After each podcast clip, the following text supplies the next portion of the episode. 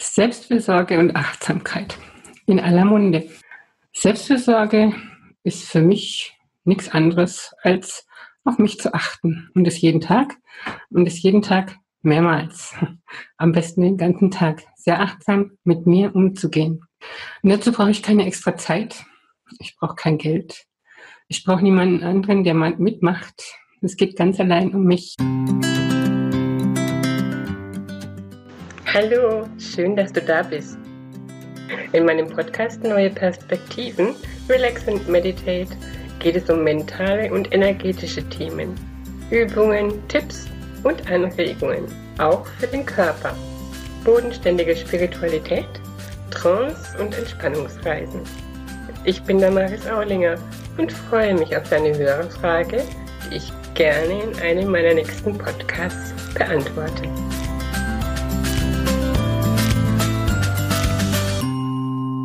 Fängt ja schon bei ganz kleinen Dingen an, auf die wir einfach mal gucken können, so einen Tag über aufs Essen. Wie esse ich? Was esse ich?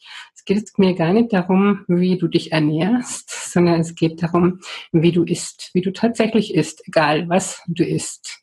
Isst du langsam? Isst du schnell? Isst du während du sprichst? Isst du während du arbeitest? Isst du am Tisch? Isst du auf der Couch? Kaust du bewusst, nimmst du den Geschmack bewusst wahr und solche Sachen. Das ist eins davon. Genauso ist es mit dem Trinken, mit dem Laufen und Gehen. Wir gehen von A nach B, unsere Füße tragen uns den ganzen Tag und ganz, ganz, ganz, ganz viele Jahre. Aber wir achten sie wenig. Hast du schon mal darauf geachtet, wie du läufst? Was am Fuß du zuerst aufsetzt, wenn du läufst? Bist du auch schon mal bewusst rückwärts gelaufen? Bewusst seitlich gelaufen? Dir da vorher vielleicht vorgestellt, du bist ein Krebs. Dann gibt es zum Beispiel auch das bewusste oder das tiefe Atmen. Das sind alles Dinge, die auch aus einem Anti-Stress-Training stammen. Wenn ich so mir so kleine Dinge am Tag ähm, angewöhne, die mich dann gar nicht so sehr in den Stress kommen lassen. Zum Beispiel eben das tiefe Atmen. Wenn ich dann auch noch das tiefe Atmen, das bewusste tiefe Atmen mit einem Codewort zum Beispiel verknüpfe, mit Gelassenheit zum Beispiel oder was für dich passt, dann kann ich mich so konditionieren, so trainieren, dass ich, wenn ich Gelassenheit denke, automatisch tiefer atme. Wenn wir in Stress sind, atmen wir flach und schnell.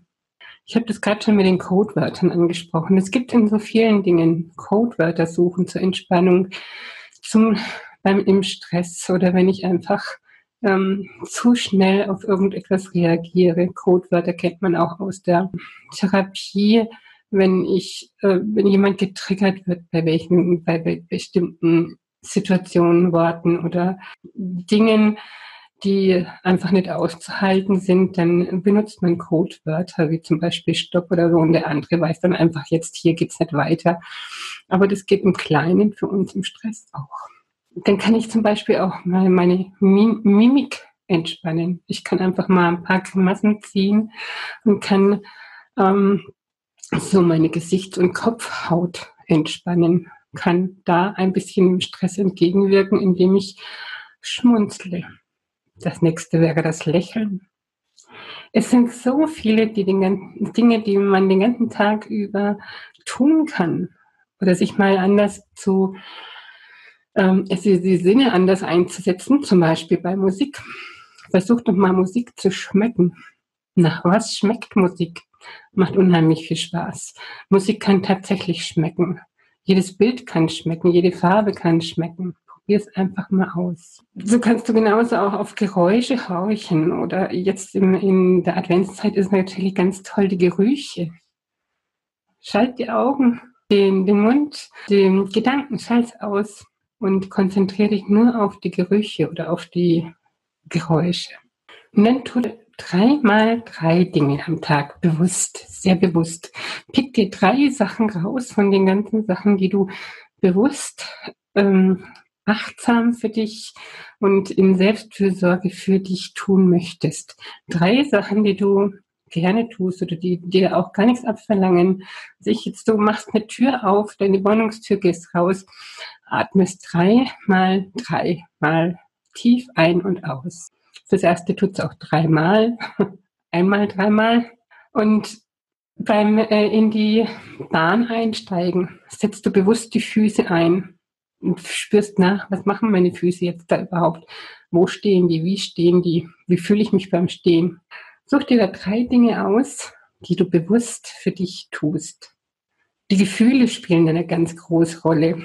Das Anderssein, das Andersdenken, das Sehen, der Fokus. Es gibt so viele Dinge, die im Antistressprogramm für die Entspannung gut sein können, für die Selbstfürsorge unheimlich wichtig sind und auf die du achten kannst. Und genau diese Dinge, 24 Tipps, habe ich in der Adventszeit am 1. Dezember in einer Art äh, Adventskalender oder auch äh, Anti-Stress- bzw. Entspannungschallenge äh, in meiner Gruppe Neue Perspektiven bei Facebook. Auf Instagram läuft es auch.